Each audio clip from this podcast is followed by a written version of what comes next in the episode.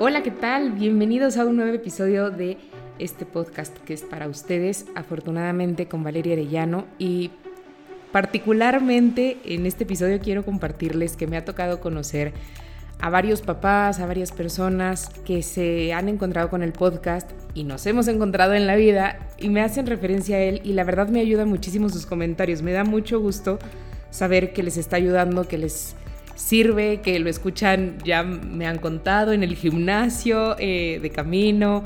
Así que les agradezco muchísimo sus comentarios y, bueno, bienvenidos todos los demás a los que sé que están por ahí, porque lo ven las estadísticas, pero no nos hemos encontrado, no hemos tenido la oportunidad de conocernos. Ya habrá, en el mes de octubre haya una actividad muy importante a la que los invitaría a todos definitivamente.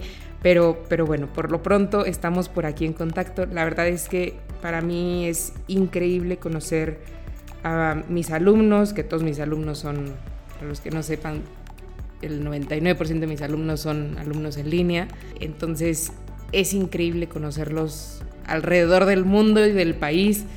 Me acuerdo en 2019 conocí a alumnas que estaban en España, eh, así he conocido a otros que están en, Guatemala, por ejemplo, Erika, en Monterrey, bueno, ya aquí en México, ¿verdad? Pero la verdad es que es increíble irlos conociendo, irles poniendo nombre y conocer sus historias. Y yo misma se las estoy compartiendo a través de las entrevistas porque tan increíbles me parecen que creo que entre nosotros mismos nos podemos inspirar. Es muchísimo más rico, más enriquecedor, eh, definitivamente, que lo puedan escuchar de diferentes personas.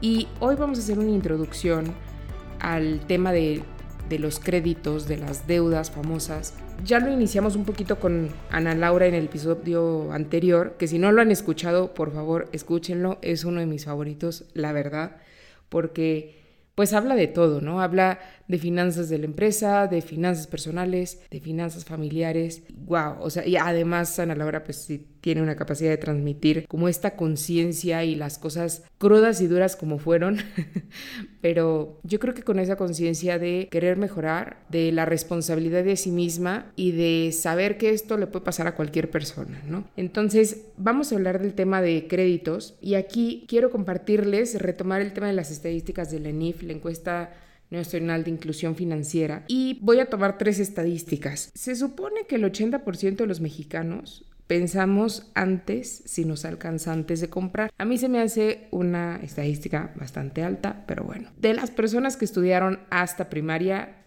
nada más el 62 piensa si le alcanza antes de comprar. Ya se me hace un poquito más realista. Pero piensan antes de gastar. Luego, de todas formas, aunque no les alcance, gastan, ¿verdad? Otra estadística es que supuestamente el 82% paga sus cuentas a tiempo. De los que estudiaron hasta primaria, el 69% paga sus cuentas a tiempo. ¿Y qué pasa cuando llega alguna contingencia o no les alcanza para pagar sus deudas, ¿cómo se financian? Que eso es lo que quiero retomar porque en otra estadística, el 65% de los mexicanos gasta más de lo que gana. Entonces, pues está muy bien que el 80% piense si le alcanza antes de gastar, pero de todas formas el 65% gasta más de lo que gana y eso significa que está endeudado. Entonces, ¿Cómo le hacemos los mexicanos? Todas estas son estadísticas de 2021, o sea, muy recientes, para hacer frente a la insuficiencia de ingresos. El 86% sí usa ahorros y reduce los gastos, lo cual pues es de lo mejor, ¿no? El 53% sí le pide prestado a familiares o amigos. Y aquí cada uno se puede sentir identificado, ¿no?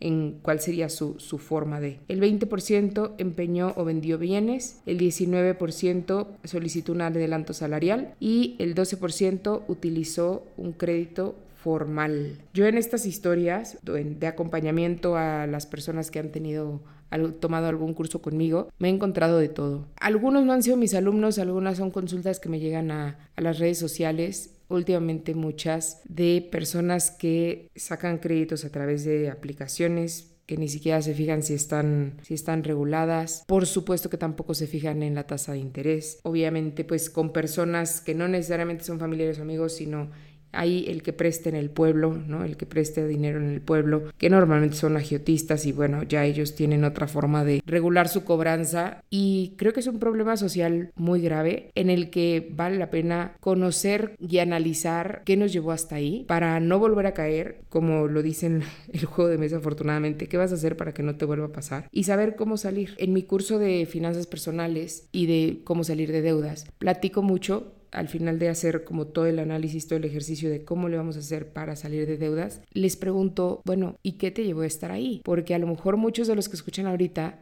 están muy bien en sus finanzas personales y dicen yo nunca, yo jamás, yo tengo mis finanzas personales bien, eso es para personas con un menor nivel de ingresos y la verdad déjenme decirles que es en todos, voy a hacer dos distinciones, el nivel de ingresos, lo vimos con el caso de Ana Laura, o sea, mientras tú tienes una empresa, la empresa es muy grande, pues sí, pero también mientras más grande es, más protección necesita. Porque un movimiento en falso, un error, pues te puede costar muy caro, mucho más caro. Además, no solamente a ti, sino a tu equipo tienes personas a tu cargo y esas personas tienen familias a su cargo. Entonces, no es tampoco tan fácil ah, quebré, ¿no? Váyanse todos a sus casas. No, o sea, creo que como empresarios tenemos una responsabilidad muy grande y no estamos exentos de que eso suceda. Creo que eso es clarísimo para los que somos empresarios, pero también vale la pena que lo sepan las personas que quizás se dedican a otra cosa, que a lo mejor tienen un empleo, que no son empresarias, porque a veces así es como se dan los rencores y las diferencias entre la diversidad de la población, ¿no? Luego, quienes sí tienen ingresos estables, ¿qué te hizo llevar, llegar a esa deuda? ¿Qué te, ¿Qué te hizo llegar a no poder pagarlas? ¿Qué te hizo llegar a ser una bola de nieve en la tarjeta de crédito?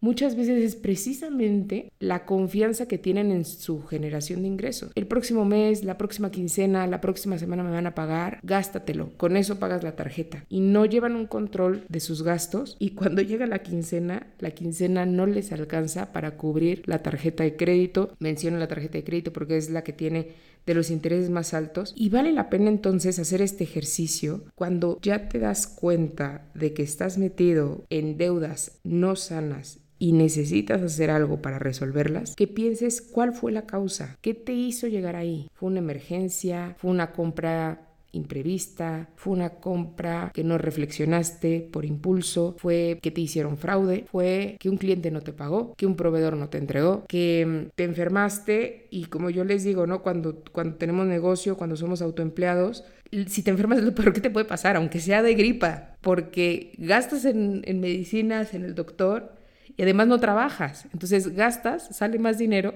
de lo que tenías previsto y además no generas. Me tocó una alumna que precisamente le dio COVID, tuvo que pagar, o sea, la internaron, gracias a Dios salió todo bien, pero en ese momento decía, ¿con qué pago? ¡Pum! O sea, crédito, son emergencias. Y si tú analizas qué te llevó a llegar ahí, es mucho más fácil que tú también empieces a construir el camino para que si te vuelve a pasar, estés protegido, porque son esas circunstancias en las que no tenemos control. Sí nos podemos cuidar, pero no tenemos control y hay que cuidarnos. Entonces, analiza si tienes seguro en tu empleo, analiza si tienes seguro de gastos médicos. No quiero decir que mañana compre, mañana contrates uno necesariamente, pero sí que empieces a hacer el hábito y, o sea, el ajuste en tu presupuesto, a lo mejor para contratar un seguro de gastos médicos, si eso es lo que necesitas, o que empieces a hacer tu ahorro para emergencias, porque son cosas que van a pasar. Por aquí también hay una estadística, cuántos meses o cuánto tiempo de ahorro tienen los mexicanos. El 34% no tiene ahorros, el 21% tiene entre una semana a un mes de sus gastos. ¿Qué quiere decir? Si yo gano 10 mil pesos, siempre pongo, trato de poner cantidades cerradas, ¿no? Si yo gano 10 mil y gasto 7 mil 800, ah, bueno, necesito tener 7 mil 800 al mes. En este caso, las personas, el 21% tiene 7 mil 800 ahorradito por si un mes algo pasa o una semana, ¿no? que sería entre 4, casi 2 mil pesos. El 26% sí tiene entre 1 y 3 meses, que eso es lo ideal, tener 3 meses, de 3 meses en adelante, tener 3 meses de nuestros gastos ahorrados. Y esto lo estoy hablando como finanzas personales, pero también aplican para las finanzas del negocio. ¿Por qué? Pues porque hay emergencias que no teníamos previstas y con esos ahorros los podemos hacer frente. Pueden ser un gran colchón, nos van a permitir tomar mejores decisiones con más cabeza, sin tanta presión, porque cuando no tenemos ese ahorro, mañana mismo tenemos que pagar la renta y no tenemos un peso en la cuenta. ¿Qué hacemos? Entonces, esa presión que no te deja dormir tampoco te deja pensar, tampoco te da claridad. Entonces, ustedes vayan analizando en sus finanzas personales si están en deudas, qué los hizo llegar a esa deuda, cómo podrían mejorarlo, no, no nada más cómo salir de deudas, pero cómo podrían empezar a construir a futuro un presupuesto que les cubra de esas emergencias. ¿Qué conductas necesitas cambiar, por ejemplo, para dejar de hacer compras impulsivas. Pues a lo mejor esconder las tarjetas de crédito, esconderte a ti mismo las tarjetas de crédito cuando sales, mm, no sé, a una salida de ocio, ¿no? Al, centro comercial o en las noches o, ¿no? Que te da insomnio a lo mejor y te pones a ver ahí que compras. Algún momento cuando estaba, creo que estaba en la universidad, pero el chiste es que mis papás todavía como que me apoyaban de alguna manera y le estaba contando a mi papá pues que ya me había acabado el dinero, no sé, no me acuerdo por qué, pero bueno, tomé la valentía de decirle me acabé el dinero y no, no con orgullo ni para pedirle, pero pues le tenía que contar. Y entró a un, a un Office Depot, Office Max cualquiera, supongo que a sacar algunas copias y demás y paso, mientras hablaba con mi papá, estaba en el pasillo de los plumones y a mí me encantan los plumones y en eso mi papá me dice, yo, ay papá, estos plumones están increíbles, no sé qué. Y me dice, no, no, no, salte, salte de la tienda, salte de la tienda. Ahorita no puedes comprar. Y me dio muchísima risa porque le dije, no, no, tranquilo, no va a comprar. Me dice, no, no, no. Entonces me dice, ¿para qué sufres? Salte. Y ya, nos, nos movimos de risa, la verdad se me quedó se me quedó muy grabado y creo que es algo que a veces hay que hacer, ¿no? O sea, si no tienes dinero para gastar en este momento, haz planes en tu casa, comidas de fin de semana familiares en tu casa. Procura no ir a los centros comerciales. No sé, invita al café a tus amigas en tu casa y todo para salir de deudas. Ese dinero que te estás gastando en el café, pues podrías ahorrarte intereses si lo, si lo utilizaras para tu deuda. En fin, no voy a dar una clase de cómo salir de deudas en este podcast. Lo que quiero es sí motivarlos a que reflexionen en dónde están ahorita, tomen conciencia de su situación financiera. Si están en deudas, animarles a poner manos a la obra y salir de deudas. Ahorita les explico cómo. Si no están en deudas, analizar su salud financiera. Oye, ¿estaría preparado para una emergencia? ¿Qué tanto estoy preparado? ¿Qué tan cubierto del riesgo estoy? Si no estoy en deudas y si estoy protegido, ¿cómo le puedo ayudar a más personas? Me han llegado varios mensajes de a mi amiga le pasó esto con las aplicaciones de los bancos. A mi amiga le están cobrando intereses paga y paga sus deudas y no las reduce. ¿Qué puede hacer? A las personas que no están en deudas, están bien protegidos, ayuden a otros. Ayuden a otros porque yo sí creo que los intereses de muchas instituciones financieras y de muchos prestamistas informales son demasiado abusivos y afectan a la gente más vulnerable, ¿no? A la que no tiene historial crediticio, a la que tiene su historial crediticio dañado, a la que tiene un nivel de ingresos más bajo, Ah, bueno, pues como nadie le quiere prestar, entonces el único que le presta, le presta y a una tasa demasiado alta. Entonces, conviértanse también en promotores de estas sanas finanzas, no se sientan como, como aliviados, de verdad. Creo que tendríamos otra sociedad. Y bueno, para los que sí están en deudas, tengo un curso largo de finanzas personales, pero ahora hice uno chiquito, express, de cómo salir de deudas, porque cuando ya estamos en esas circunstancias, pues queremos resolverlo ya, cuanto antes. No podemos aventarnos un curso de seis horas, ¿no? Un curso largo de finanzas personales, si lo que necesitamos es cortar de, de raíz aquello que genera intereses. Y como ustedes saben, es que una deuda, si la pagas, si la pagas un día después, ya te generó comisiones e intereses porque te atrasaste un día. Entonces he generado ese curso, la verdad es súper cortito, dura, no sé, una hora, hora y media. Ahora voy a tener una sesión en vivo el 16 de junio, si se quieren inscribir pueden hacerlo, si escuchan el podcast después lo pueden tomar grabado, está estructurado y hecho de manera que el día que lo empiecen lo terminen en una hora y todas las dudas que tengan me las hacen. no tiene ningún costo extra. ¿Por qué? ¿Por qué lo hice de esta manera? Y me encantaría conocer su opinión. Porque creo que cuando estamos en deudas sí llegan muchas personas a decirme, vale una consulta y tal. Pero pues yo prefiero que esos 700 pesos, mil pesos, lo que sea que se gasten, lo usen en pagar su deuda. Digo, claro, me encantaría que me los pagaran a mí. Pero sinceramente creo que es mejor que paguen su deuda. Entonces, este curso en donde explico todo lo que he explicado a lo largo de cuatro años a las personas de cómo salir de sus deudas, lo he hecho en un curso, cuesta 12 dólares, nada. Las dudas que tengan a partir de ahí me las pueden hacer en cualquier momento sin ningún costo, con el objetivo de que en cuanto alguien tenga, reconozca que está en, este, en esta situación, pues pueda salir lo más rápido, lo más ordenado. Ustedes ya escucharon la historia de Adriana, ustedes ya escucharon la historia de Ana Laura. Seguiré entrevistando en, en, las siguientes, en los siguientes episodios más testimonios de personas de cómo le hicieron. Por una parte es ordenar, por otra parte es generar, mucho es ordenar. Y antes de concluir con este podcast, cuidado con las reparadoras de crédito. Siempre me preguntan, vale, ¿qué onda con las reparadoras de crédito? Por lo menos aquí en México no están reguladas. Eso no significa que sean fraude, pero yo personalmente pues no las puedo recomendar porque digo, ¿y si se van con su dinero? ¿Y si no se borra? ¿Si no mejora su calificación en buró?